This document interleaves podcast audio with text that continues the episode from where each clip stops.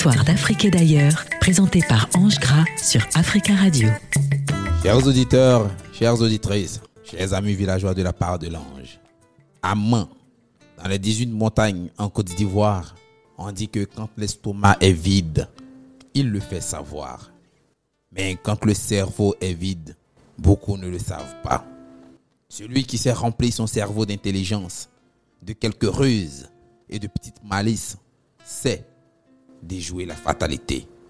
Cette semaine, je vous emmène dans les 18 montagnes pour vous raconter l'histoire de Tassatide, la fille d'un charbonnier. Si vous êtes prêts, prêtez-moi vos oreilles et voyageons donc. Histoire d'Afrique et d'ailleurs sur Africa Radio. Parmi les majestueuses montagnes de Mans vivait autrefois un charbonnier pauvre et démuni. Il était père de sept filles et peinait beaucoup pour nourrir sa nombreuse famille.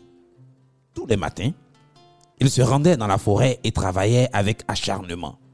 Le soir, à son retour, l'homme était tout noir de charbon. Ses filles avaient honte de sa condition et s'en désintéressaient complètement. Elles passaient le clair de leur temps à s'occuper de leurs toilettes.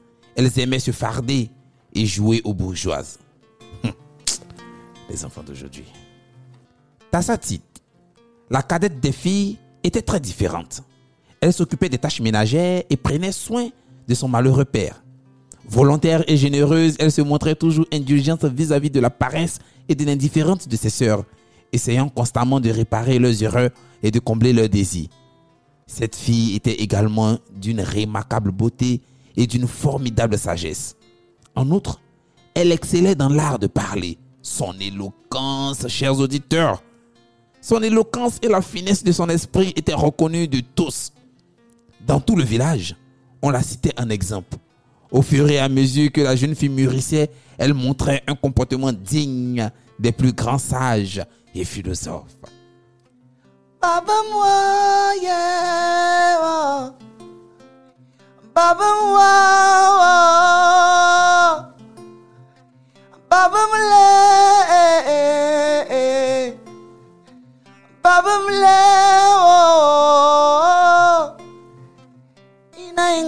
Kama, C'est ça. ina ingara kama, oh. Ina ingara kama. Effectivement. Inaingara kama.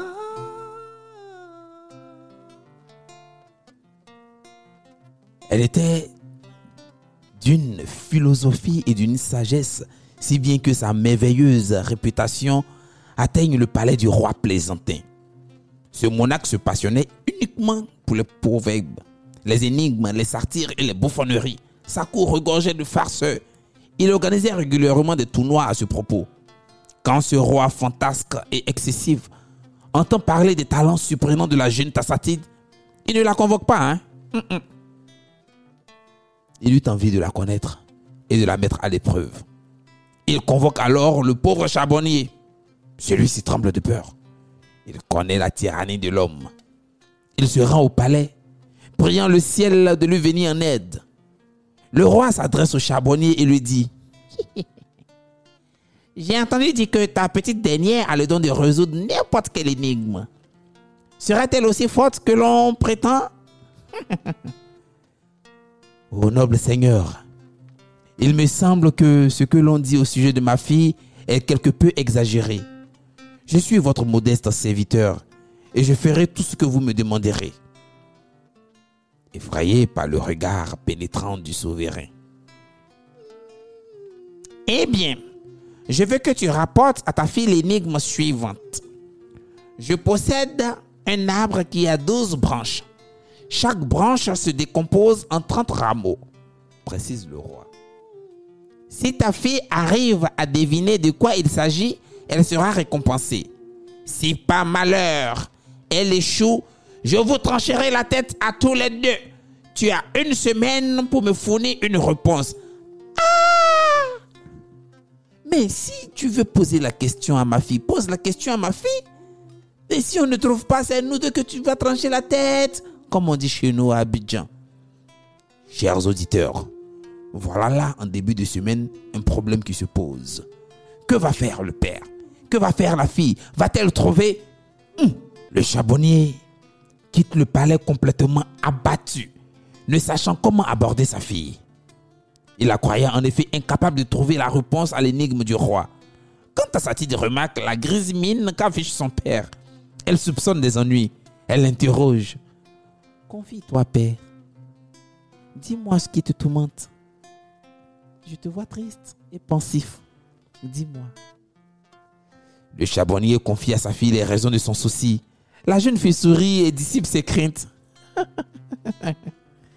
Ce n'est pas difficile, père. Je crois que le roi veut parler de l'année. Les douze branches étaient les douze mois de l'année et les trente rameaux les trente jours de mois. Le charbonnier estime la réponse trop évidente et dit à sa fille d'une voix sceptique Mais si le roi s'est donné tant de mal, c'est que sans doute la réponse à l'énigme doit être bien plus compliquée. Crois-moi, père, c'est la réponse qu'il faut donner au roi.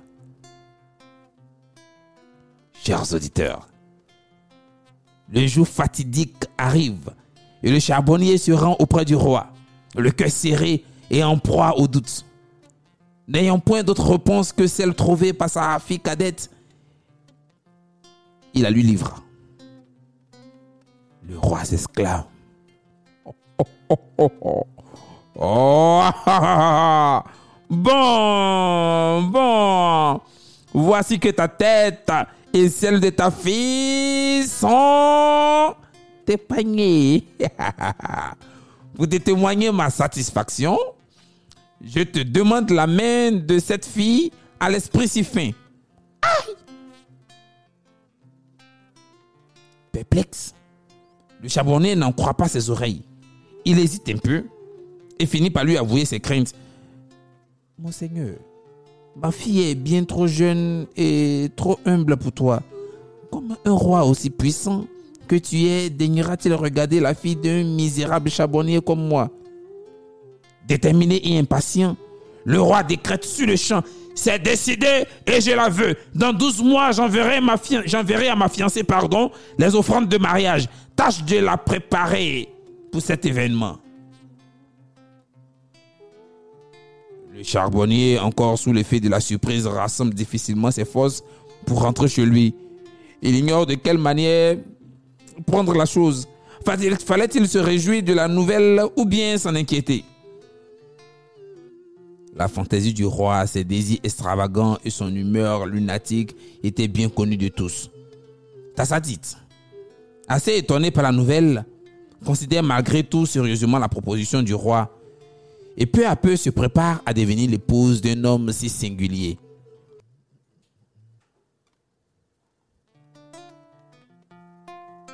Les douze mois fixés s'écoulent. Le charbonnier attend avec impatience et anxiété à la fois les messagers du roi. Il fait de son mieux pour les recevoir dignement.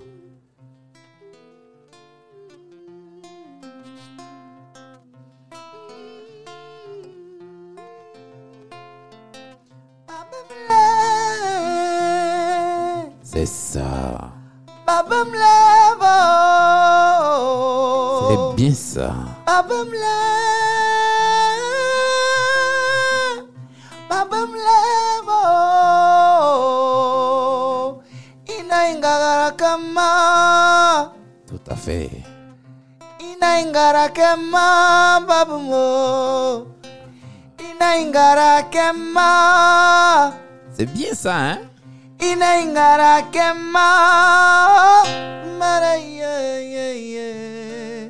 La modeste demeure vit arriver 17 serviteurs chargés de somptueux présents destinés à la fiancée.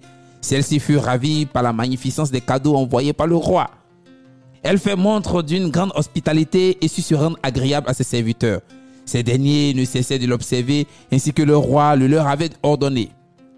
Or, durant le périple, les serviteurs jaloux de la fiancée estimaient qu'elle ne méritait pas toutes les largesses du roi. S'étant emparée d'une partie des présents, intuitive, la fine Tassadide le devine. Néanmoins, elle le reçoit honorablement et fin de ne rien remarquer de leur fâcheux agissement. Elle est prise de goûter à son thé. Chers auditeurs, autour de la table, l'un des émissaires du monarque demande à la jeune fille Où est donc passé ton père?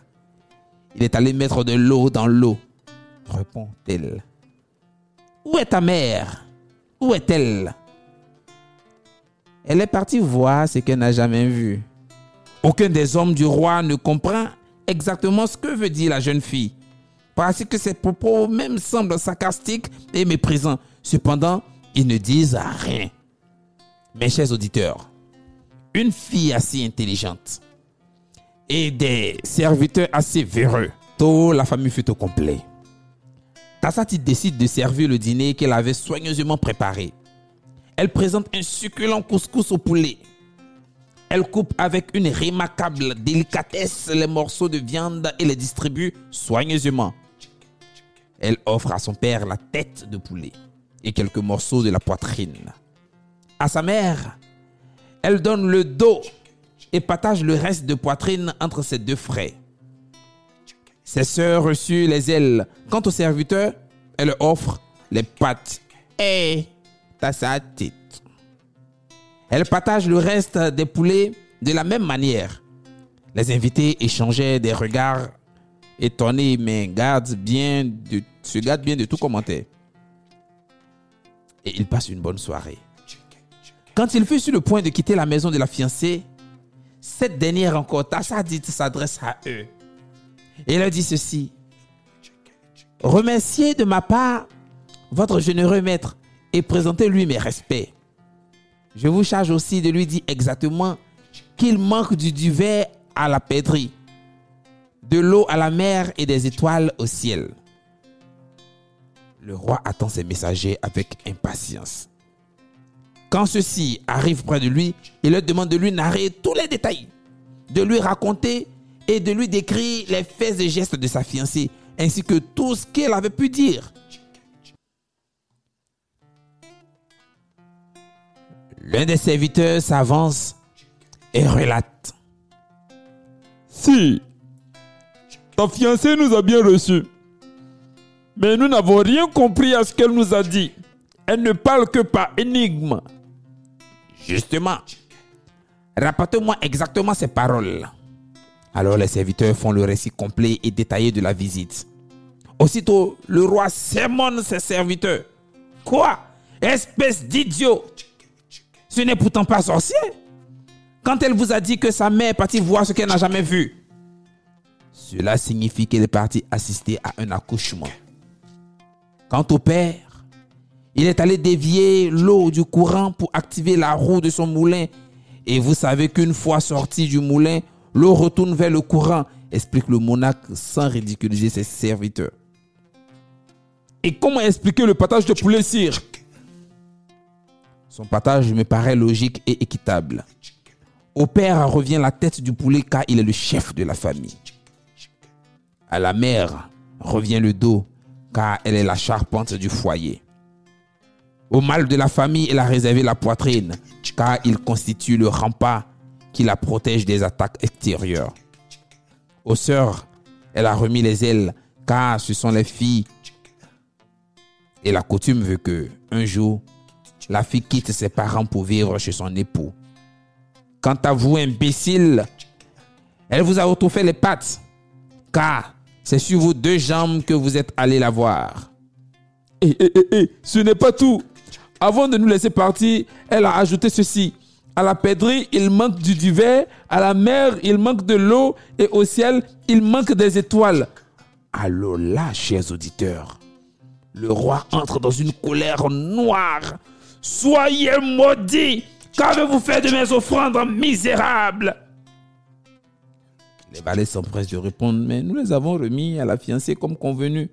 Vous avez osé me voler, petite vermine. Si ma fiancée dit qu'il manque du divers à la pèderie, cela veut dire que vous avez dérobé les étoffes d'or. Elle dit aussi qu'il manque de l'eau à la mer, c'est que vous avez également pris du parfum. Pire encore, vous vous êtes permis de toucher aux émaux de bijoux. Sinon, il ne manquerait pas d'étoiles au ciel. Alors, vous voilà démasqué, petit imbécile.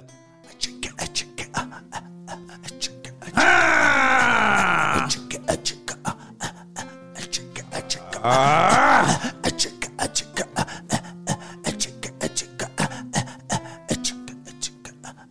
Chers auditeurs, le roi est dans une colère noire, noire comme du charbon. Les serviteurs se jettent immédiatement au pied du roi, implorent son pardon. Celui-ci voulait leur infliger un châtiment exemplaire, mais il se retient. Il les regarde et il ne veut pas choquer sa promise. Il se contente de les prévenir. Disparaissez. Disparaissez de ma vue et que je ne vous reprenne plus jamais en train de me voler. Sinon, je vous coupe les mains. Parole de roi. Disparaissez. Quelques jours s'écoulent et vient le moment de célébrer le mariage du roi. Le royaume tout entier était en liesse. On favorise les réjouissances et on offre à boire et à manger à tous. Les poètes, les conteurs, les magiciens, les danseurs, les musiciens égayent les sept prestigieuses nuits de noces que réserve le roi à sa dulcinée. Quant à sa titre, arrive dans sa demeure royale parée de ses ornements chatoyants parfumés de roses et de jasmin, la démarche aussi gracieuse que celle d'une pèderie, le roi en fut tout ébloui et eut du mal à croire qu'il s'agissait de la fille du pauvre charbonnier. Il propose d'ailleurs à ce dernier d'améliorer sa condition, tant il était fier de la fille qu'il lui donnait en mariage.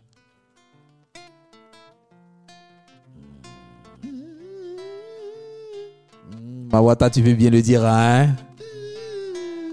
C'est ça.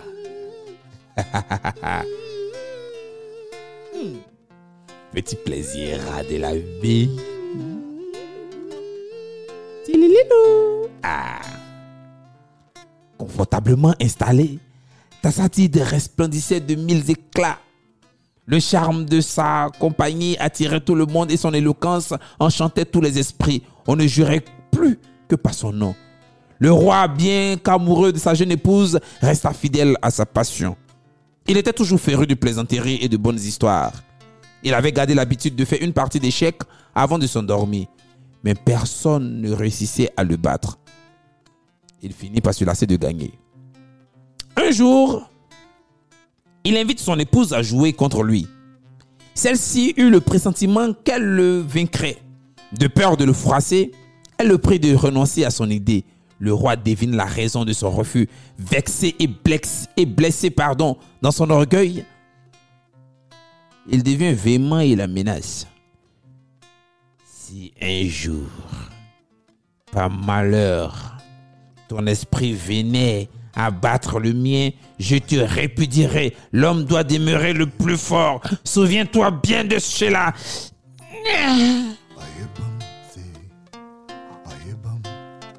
Le roi véreux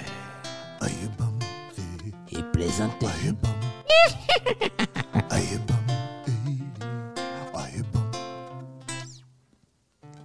Tassadite, qui aimait tellement son mari, n'osa plus livrer le fond de sa pensée. Elle feint de vouloir jouer avec lui et le laisse gagner afin d'éviter sa colère. Elle le voit comme un enfant. L'incident fut clos et la jeune reine apprit à ruser pour éviter au roi tout objet de mécontentement. Un soir, la reine installée sur sa terrasse profitait de la petite brise parfumée aux senteurs d'innombrables et magnifiques fleurs de son verger quand elle surprit l'écho d'une conversation entre deux inconnus. L'un faisait à l'autre le récit d'une mésaventure. Oh, mon ami, mon ami, depuis mon arrivée dans ce pays, mes ennuis n'ont cessé, n'ont jamais cessé.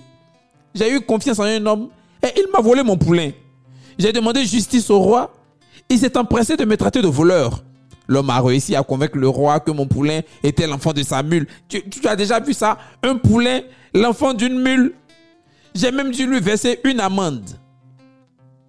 Mon pauvre ami, quelle injustice Quelle injustice Du haut de sa terrasse, la reine Tassatide entend l'histoire et fut prise de compassion pour l'étranger. Alors, elle est indignée, ce qui est normal. Elle est indignée de ce qui lui arrive.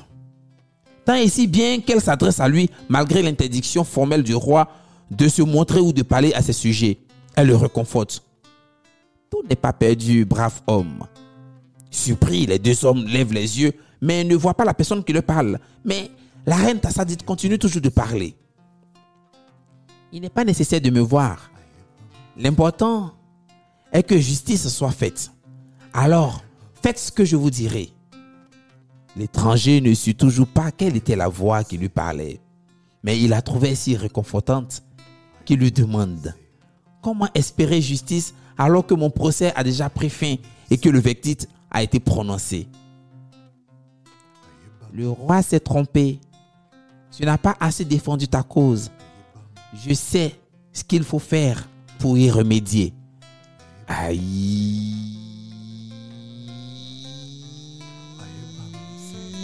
Chers auditeurs, ta satite est là. Elle va réparer le tort. Mais comment va-t-elle s'y prendre? Là, il faut faire appel à sa matière grise, à son intelligence et à sa finesse d'esprit. Le lendemain, l'étranger demande à nouveau audience au roi. Excédé, excédé, le souverain le menace de lui trancher la tête s'il n'avait pas de bonnes raisons pour le déranger. Comme la reine le lui avait recommandé, l'homme explique. Ce n'est pas pour la fête d'hier que je suis là, sire. Voilà ce dont il s'agit. J'ai planté un carré de fèves près de la rivière. Au moment où je m'apprêtais à en faire la récolte, des poissons ont sugi de l'eau et ont tout mangé. Ah, furieux et caustique, le roi grogne. Misérable créature. On ne t'a donc jamais dit que le jour où les poissons sortiront de l'eau pour se nourrir, ce sera la fin du monde? Naturellement, sire. Je le sais bien. Mais l'on raconte aussi que le jour où la mule mettra bas un poulain, ce sera la fin du monde. Le roi se tait un instant, apprécie la sagesse de l'étranger. Cette fois, il le crut et lui demande pourquoi ne m'as-tu pas parlé de cela hier lors de notre procès? Et l'homme lui répond, c'est que je ne m'en suis pas rendu compte. Mais c'est cette nuit que j'ai longuement réfléchi. Le roi rend justice et l'étranger repart satisfait. Malheureusement, le souverain reconnaît là la finesse d'un esprit qu'il admire beaucoup, celui de son épouse. Il en déduit que c'était elle qui avait conseillé le plaignant. En outre, il connaissait son penchant incontrôlable pour la justice. Désapprouvant le fait qu'elle eût désobéi, il entre dans une colère noire. Ah, le roi, toutes tes colères sont noires. il entre dans une colère noire et se rend dans ses appartements. Le regard froid et menaçant, il lance à son épouse. Comment? Comment as-tu osé outrepasser mes ordres et violer mes interdictions? Rappelle-toi, je t'avais prévenu que si un jour ton esprit venait à faire de l'ombre au mien, je te chasserai de ma vie. Alors, prends ce que tu as de plus cher et va-t'en d'ici au plus vite. Ok. Bien. Après tout, je l'ai mérité, car je n'ai pas respecté ta parole. J'accepte donc ton châtiment. Mais sire, ô mon roi, je te sais généreux et clément. Me permettras-tu une dernière faveur? Si c'est la dernière, oui. De sa voix douce et charmeuse, Tassatide lui murmure à l'oreille. Honore-moi, Seigneur, de ta présence au dîner de ce soir, puisque c'est le dernier que je prendrai dans ce palais. Veux-tu m'offrir cet agréable souvenir en cadeau d'adieu? Bon, ok, je viendrai, mais je ne m'attarderai pas. Elle a son plan dans la tête.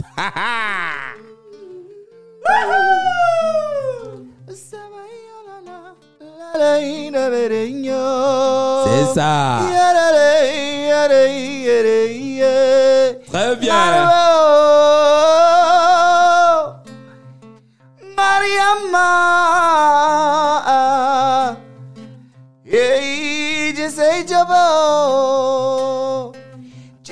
Jabo.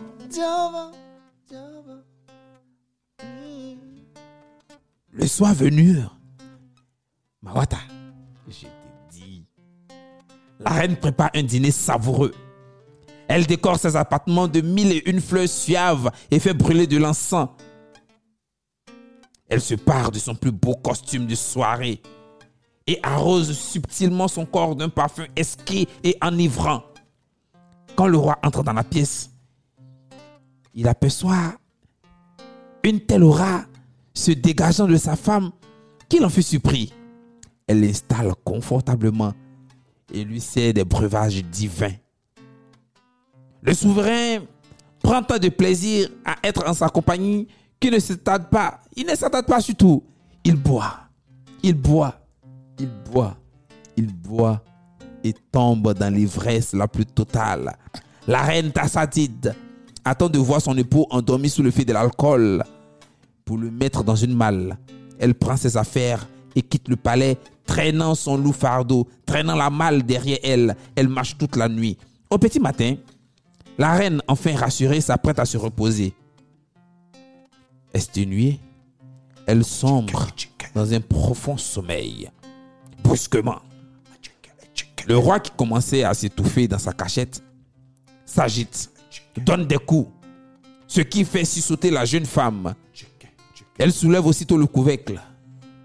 Soulagé, le roi respire profondément, regarde autour de lui et interroge sa femme d'une voix nerveuse et impatiente. Où suis-je? Et que fais-je ici avec toi? Wata, écoute ça. Elle lui dit tendrement, tu es avec ton épouse, sire. Souviens-toi, hier tu m'as chassé, mais tu m'as autorisé à prendre ce que j'avais de plus cher. Et comme je n'ai rien de plus cher au monde que toi, j'ai quitté le palais en t'emmenant avec moi. Le roi ne sut quoi répondre. Il fut agréablement surpris par le tour que venait de lui jouer sa femme. Il comprend à quel point elle aimait. Il serre dans ses bras et dépose sur son front un doux baiser. Puis il s'approche de son oreille et lui murmure, Je sais à présent que ma vie n'aurait plus aucun sens sans toi. Dès lors, le souverain s'assagit et tempéra ses humeurs. Il n'hésita plus à demander conseil à son épouse. Il devint moins tyrannique et, fait preuve pardon, d'une grande humilité. Tassatit, la fille des 18 montagnes, fait le bonheur de son bien-aimé, mais aussi celui des siens et de tout le royaume. Dans ce pays-là, dans les 18 montagnes, quand une fille naissait, on avait alors coutume de dire que le ciel t'offre la sagesse de Tassatit. Chers auditeurs, quoi qu'il vous arrive, ne soyez jamais pressés à prendre une décision. Réfléchissez et peut-être que la sagesse de Tassatit vous habitera et vous prendrez de bonnes décisions.